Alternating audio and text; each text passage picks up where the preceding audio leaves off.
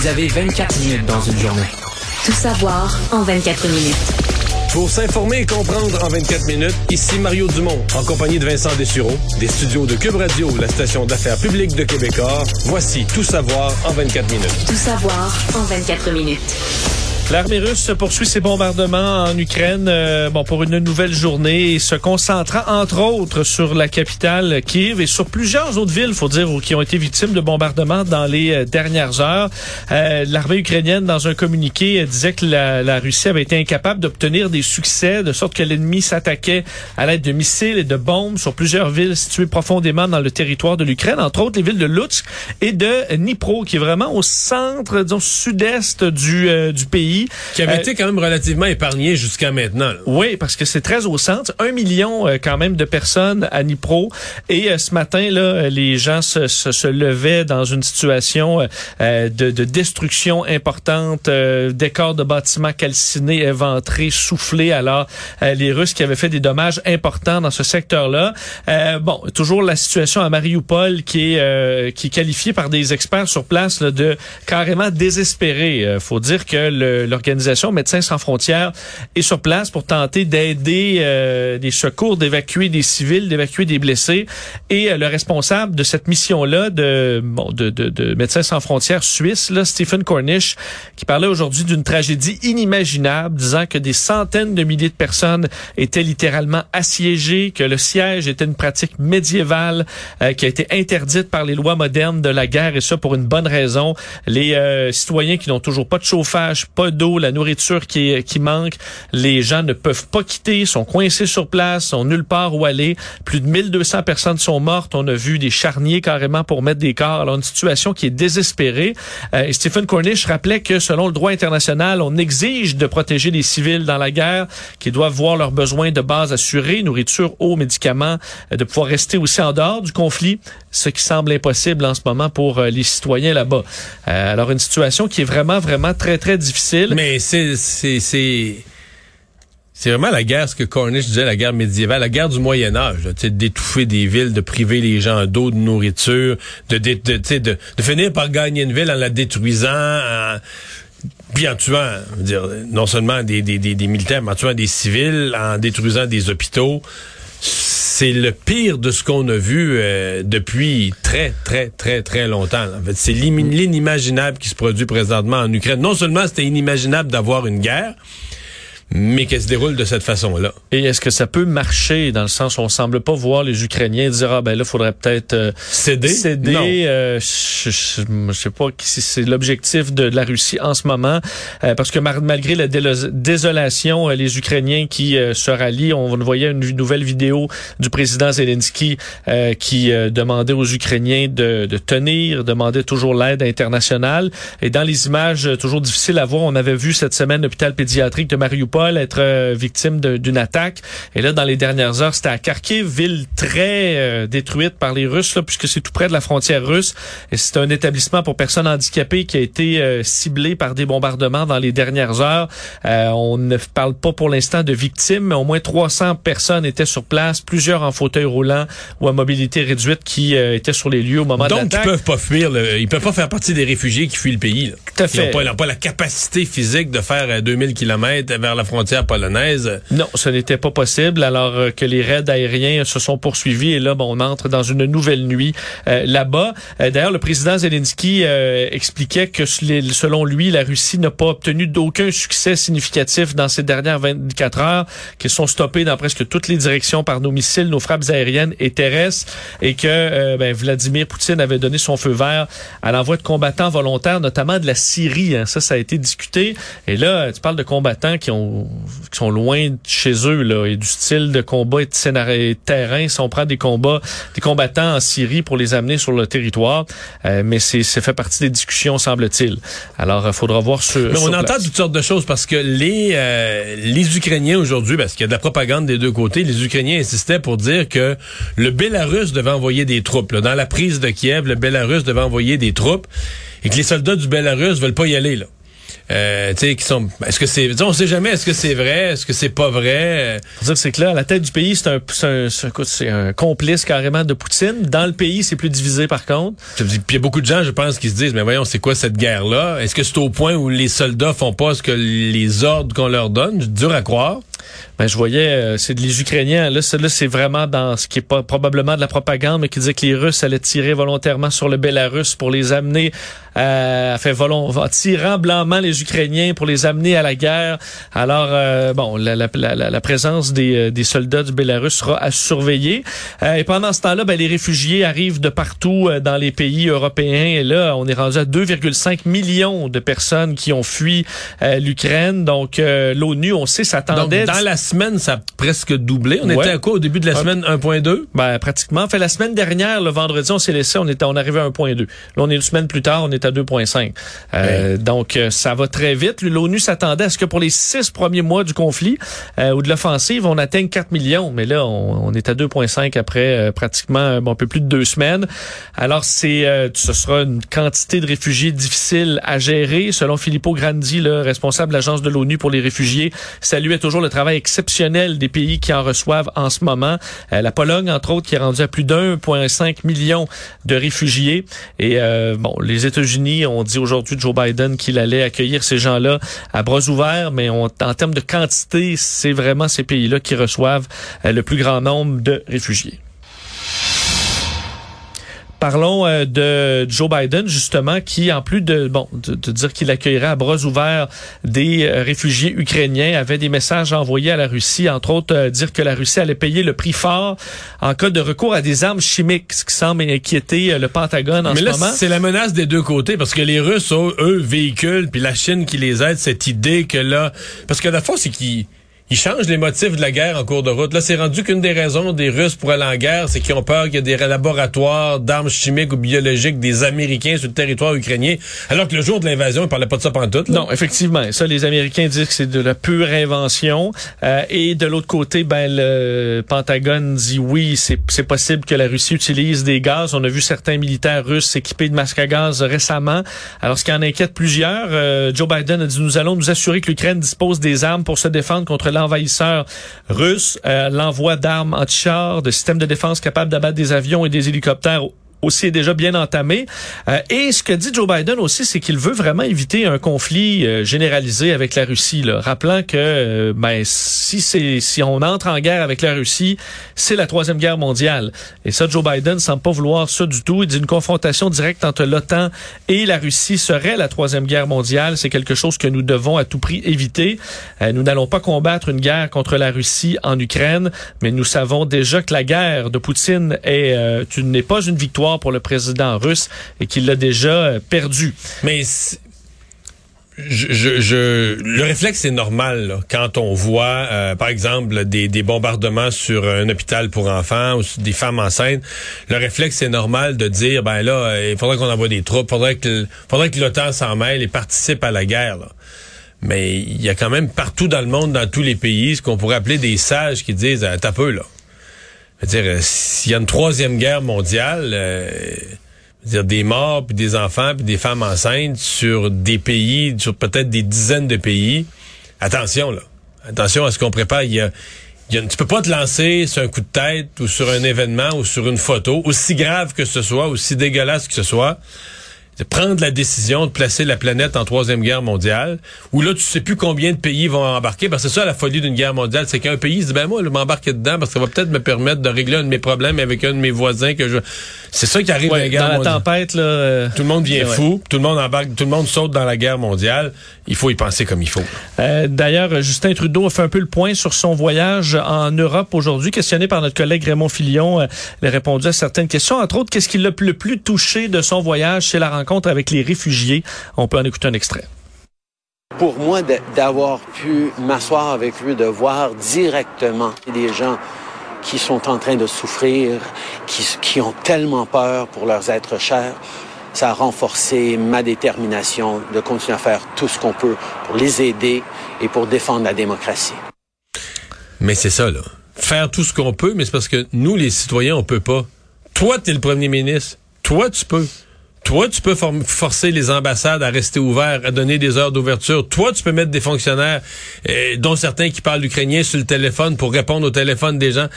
Mais même si c'est une famille, là, je veux, je suis prêt à héberger euh, des gens, j'ai un appartement de libre, ben, il faudrait que ça passe par le gouvernement. Fait que lui, il peut, nous, il nous dit ça, il faut qu'on, il faut, faut qu'on fasse ci, il faut qu'on fasse ça, il faut qu'on fasse ce qu'on peut, mais oui, mais c'est parce que c'est toi qui as les leviers. Et pour l'instant, personne, personne, personne semble satisfait. Autant les gens sur le terrain, autant les gens ici.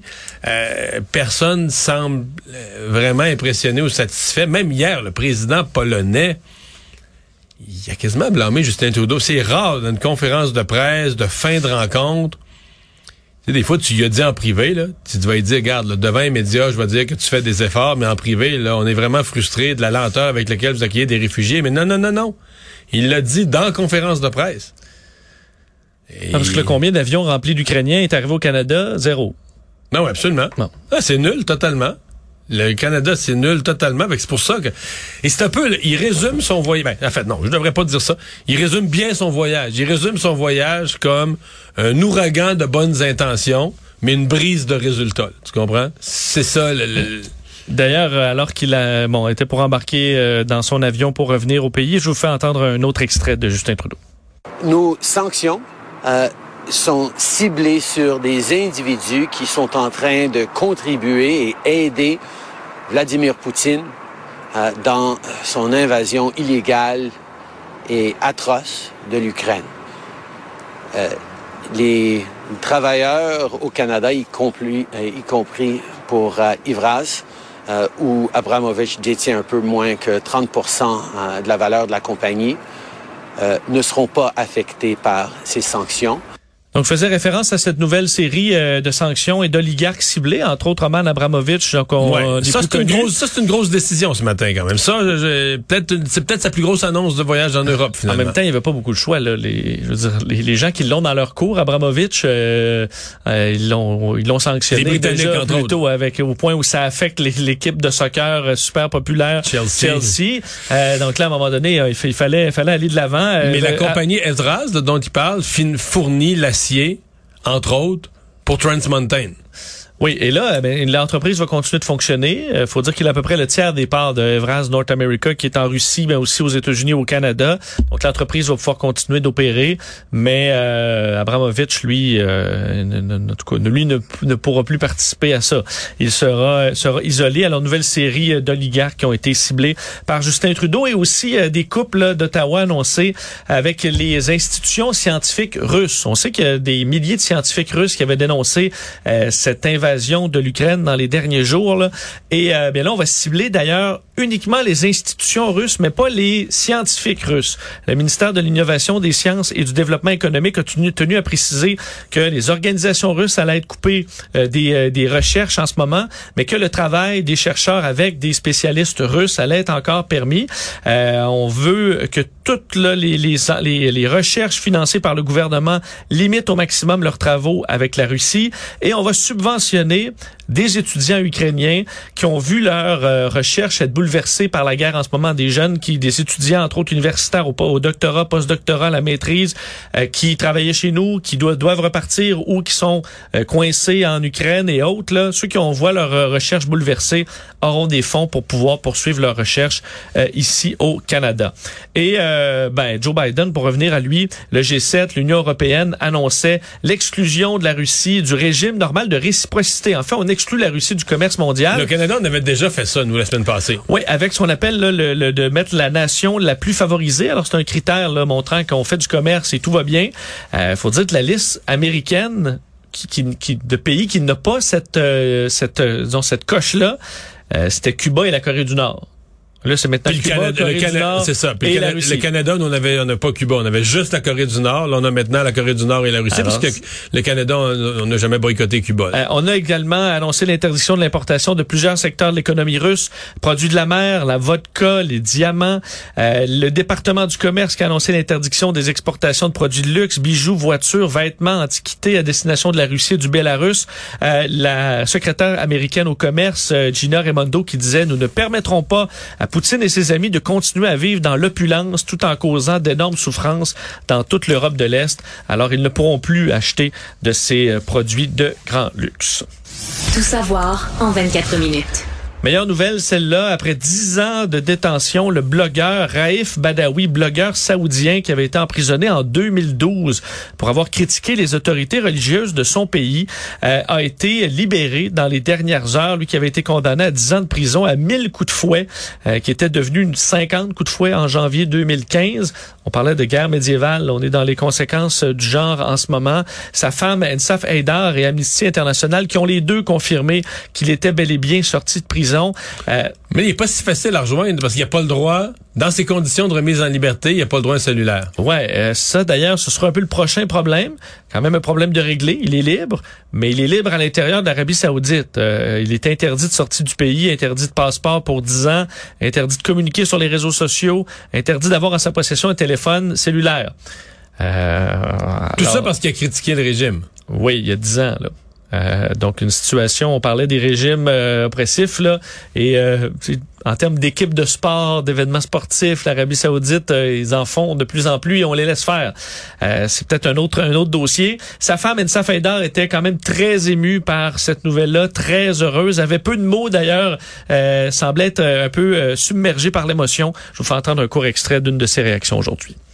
11 ans maintenant pour moi, attendais ce moment. C'était surprise pour moi. C'est des belles surprises. Ça fait des ans. Je suis vraiment contente. Je suis vraiment soulagée. Surtout mais, mais, oui, mais juste, et que je comprends son émotion, mais à mon avis, ils vont être vite plongés dans un dilemme, parce que là, il est sorti de prison, donc elle pourrait le voir. Mais est-ce qu'elle veut vraiment, puis ses enfants? Mais toi, tu irais-tu en Arabie Saoudite avec tes enfants? C'est la conjointe de Raïf Sachant qu'à la moindre affaire, euh, ils peuvent te dire ah, ah quand, tu connais, quand tu connais le système, son service policier, sa justice, avec ce qu'ils viennent de vivre, ou est-ce que tu attends les 10 ans que lui puisse sortir du pays?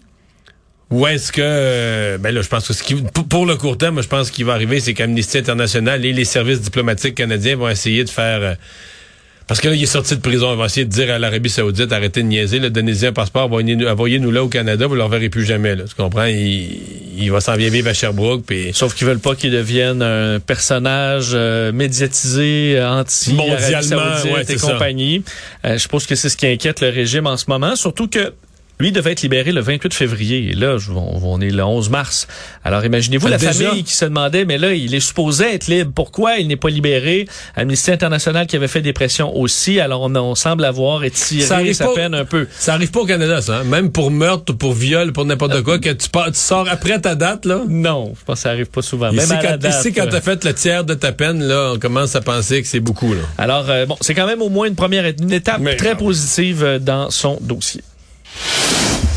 Tempête de neige qui va frapper le Québec euh, dans les prochaines heures. Euh, peut-être que déjà vous voyez les flocons tomber depuis quelques heures, mais ça va vraiment s'intensifier là, euh, parce que entre autres à Montréal, depuis bon autour de 18 heures vendredi soir, on va commencer à avoir un peu plus de neige et au total pour Montréal 10 à 15 cm. Mais ailleurs ou en province, ce sera des quantités de neige beaucoup plus importantes. Estrie, Bas-Saint-Laurent, Québec, cette île, ça là et l'est du Québec, c'est jusqu'à 35 cm avec des vents très importants, jusqu'à 90 km heure.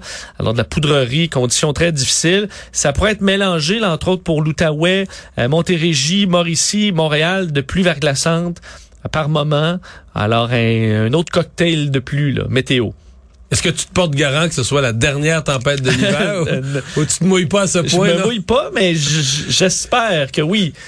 Sinon, les marmottes, euh, ouais. on va les envoyer. Parce que euh, là, on est proche d'être écœuré de l'hiver. Oui, proche, proche, proche, proche, proche. Les petits paysages hivernaux, ça ne nous amène plus d'émotion. Hein. Non, ça va. Là. Non, mais il y a le changement d'heure. Rappelez, là, de samedi, dans la nuit de samedi à dimanche, on va donc euh, avancer l'heure et ça permettra d'avoir de la luminosité en soirée. On va gagner une heure de clarté le soir. Ça, ça fait plaisir à plusieurs. Quelques-uns qui préfèrent le matin, mais c'est pas mon cas. Bon. Hein? bon. voilà. Ça fait deux ans, euh, deux ans euh, vendredi, le en- en- vendredi le 11 mars 2020, euh, la pandémie était déclarée. Enfin, la pandémie arrivait chez nous. On allait commencer euh, les points de presse, la fermeture du Québec et compagnie. Euh, des souvenirs douloureux. Alors qu'on se retrouve 14 000 décès plus tard au Québec dans une situation en ce moment beaucoup plus favorable qu'à l'époque. Mais aujourd'hui, euh, c'était devoir de mémoire selon François Legault qui a publié une lettre aux Québécois disant il y a deux ans, jour pour jour, on basculait tous ensemble dans un autre monde. L'Organisation mondiale de la santé déclarait que la propagation d'un nouveau coronavirus avait atteint le stade de la pandémie. Elle dit qu'il se souviendra toute sa vie de ses premières semaines, des points de presse quotidiens pour informer les Québécois, des longues journées, des longues nuits passées à se demander si on prenait les bonnes décisions. Euh, parlant des héros qui se sont distingués, nos travailleurs de la santé, euh, qui ont fait preuve, selon lui, d'un courage immense. Ces femmes, ces hommes méritent toute notre reconnaissance. Euh, et euh, hommage aux disparus, disant le virus s'en est pris aux personnes les plus vulnérables, en particulier à nos aînés qui ont bâti le Québec. Euh, cette journée est consacrée à leur mémoire et aussi à leurs proches qui continuent de souffrir de leur absence. C'est pour eux que tous les 11 mars, le, le peuple québécois se souviendra. Euh, et je voyais tantôt, euh, bon, LCN, on repassait ses le premier point de presse, où on annonçait la fermeture d'école. Mais euh, c'est quand on repense à ça il y a deux ans, là, j'ai plein, plein, plein de souvenirs. D'abord, c'est sûr qu'il y avait un certain désarroi. là. On avait, je n'avais jamais imaginé ben, fermer les écoles, fermer les restaurants, fermer les magasins. Tu sais, à chaque jour, puis ça arrêtait pas. Puis là, je me souviens les, les alarmes sur nos cellulaires parce que, tu sais, je pense que tous les gens comme nous qui travaillent en actualité, on a la euh, CNN, TVA, le Devoir, on a toutes les alertes. Puis il n'y a pas une heure qui se passait. ah, la NBA arrête ses matchs. La Ligue, La nationale, LNH, de, la euh, Ligue nationale de hockey pense à suspendre ses matchs. Euh, les spectacles vols sont- vers l'Europe les vols- compagnie. Ça arrêtait Oui. jamais, jamais, jamais. Puis, exemple, quand euh, François Legault a fermé les écoles, je pense que c'était le vendredi de cette semaine-là. Ça fait comme deux ans, là. C'était le 13. Il y avait... euh, il avait fermé les écoles pour deux semaines. Vincent, on y croyait, là. C'est comme deux, trois jours après, au début de la semaine, souviens-toi, au début de la semaine d'après, on a commencé dans des émissions comme nous autres à dire, ouais, mais on est-tu bien sûr là, que Ouais, dans deux deux, semaines, semaines, euh, ouais, ça va pas se prolonger? Ah, d'après moi, ça va se prolonger. Mais tu dis, on était... Euh, Marie-Claude organisait mes 50 ans avec les enfants, c'était à la mi-mai. Puis elle se souvient avec euh, un mélange d'humour et d'émotion de dire, OK, mais j'avais- réuni les enfants vers le 20 mars, tu sais, pour dire, ouais, à mi-mai, là. Bon, après là, il y en a qui disaient dans le groupe, ben, après moi, ça va être fini, voyons donc. Oui. ben, moi, moi, on, je- va, on va pouvoir se réunir, il y aura plus de problème. D'autres, ben, d'après moi, ça pourrait s'étirer. Là. Mais tu sais, on savait pas. Ben, moi, je me souviens d'une entrevue, Mario, qu'on avait donnée dans l'émission avec un expert, je ne sais plus lequel, mais qui avait dit, ben, en fait, une pandémie comme ça, là, ce que vous allez voir, c'est pendant un an, deux, deux ans. C'est Benoît ça va être, on va tout, on va tout ouvrir, on va tout refermer, on va tout ouvrir, on va tout refermer. Puis je me souviens qu'après cette entrevue-là, les deux, on disait, mais voyons, qu'est-ce que De quoi c'est donc ben sombre comme pronostic. Et il était pile dessus, là. Exactement dessus. C'est Benoît Mars. C'est Benoît Mars de l'Université de Montréal. Là. Qui dit, on va tout ouvrir quelques mois, après ça, on va tout refermer, tout rouvrir. Et euh, ça ressemblait beaucoup à ça il nous avait dit il va arriver un vaccin, mais un vaccin, t'auras pas ça avant un an. Non, mais tu disais, lui, là, dans le fond, ouais, fallait l'écouter. Il connaissait son affaire. Pour nous autres, ça apparaissait totalement sauté. Tu dis, on peut pas passer deux ans de même, puis tout ça, on vient de tout fermer. Mais lui, il savait exactement de quoi il parlait. Enfin, Euh, bon, selon toi, d'ailleurs, j'allais te poser la question parce que Dominique Anglade est assez fâché aujourd'hui de voir que François Legault a fait euh, une- pas de, tout simplement mis les drapeaux en berne sur le pavillon central de l'Assemblée nationale, mais pas fait une grande cérémonie là, comme il avait fait l'an dernier euh, pour euh, les personnes décédées de la COVID. Il disait que Legault tentait de faire oublier les victimes de la COVID et de s'éloigner du sujet de la COVID et que, bon, euh, il disait c'est ce qu'il essaie de faire depuis plusieurs mois. C'est triste de voir que François Legault veut faire tomber dans l'oubli tous ces morts qui sont survenus cette année. Euh, de- mais que, que Mme Anglade dise qu'elle aurait souhaité une cérémonie. J'ai juste un malaise quand elle dit que François Legault tente de faire oublier. Comment je dirais ça? Mettons que tu es à l'Assemblée nationale, puis il y a une tragédie, un incendie, euh, il y a des morts, euh, des inondations, une, cataclysme qui ferait des morts, un glissement de terrain, il y a 30... Tu sais, puis qu'un parti dit à l'autre, moi, je suis plus ému que toi, là. Tu sais, des victimes, puis tout ça, je suis plus sensible que toi, je suis plus touché que vous autres. euh, je suis plus, on est plus nous notre parti, on est plus triste, plus, sauf, plus- je sais pas. C'est- c'est- je trouve qu'on s'en va sur un terrain. Tu dis, ben là, euh, c'est vraiment ça. Est-ce que la population embarque là-dedans c'est vrai, le gars, il essaie toujours de camoufler les. euh, Les morts. Je sais pas si ça colle. Je suis pas certain, mais, mais bon, que Mme Anglade dise, euh, c'est légitime qu'elle dise, moi j'aurais fait, si c'était moi, ou si je suis élu, je ferais une cérémonie annuelle, une cérémonie, euh, ouais, peut-être. Et euh, la situation de la COVID, d'ailleurs, aujourd'hui, 13 nouveaux décès, moins 36 personnes hospitalisées. On a 1126 personnes aujourd'hui à l'hôpital en raison de la COVID. Résumer l'actualité en 24 minutes, c'est mission accomplie.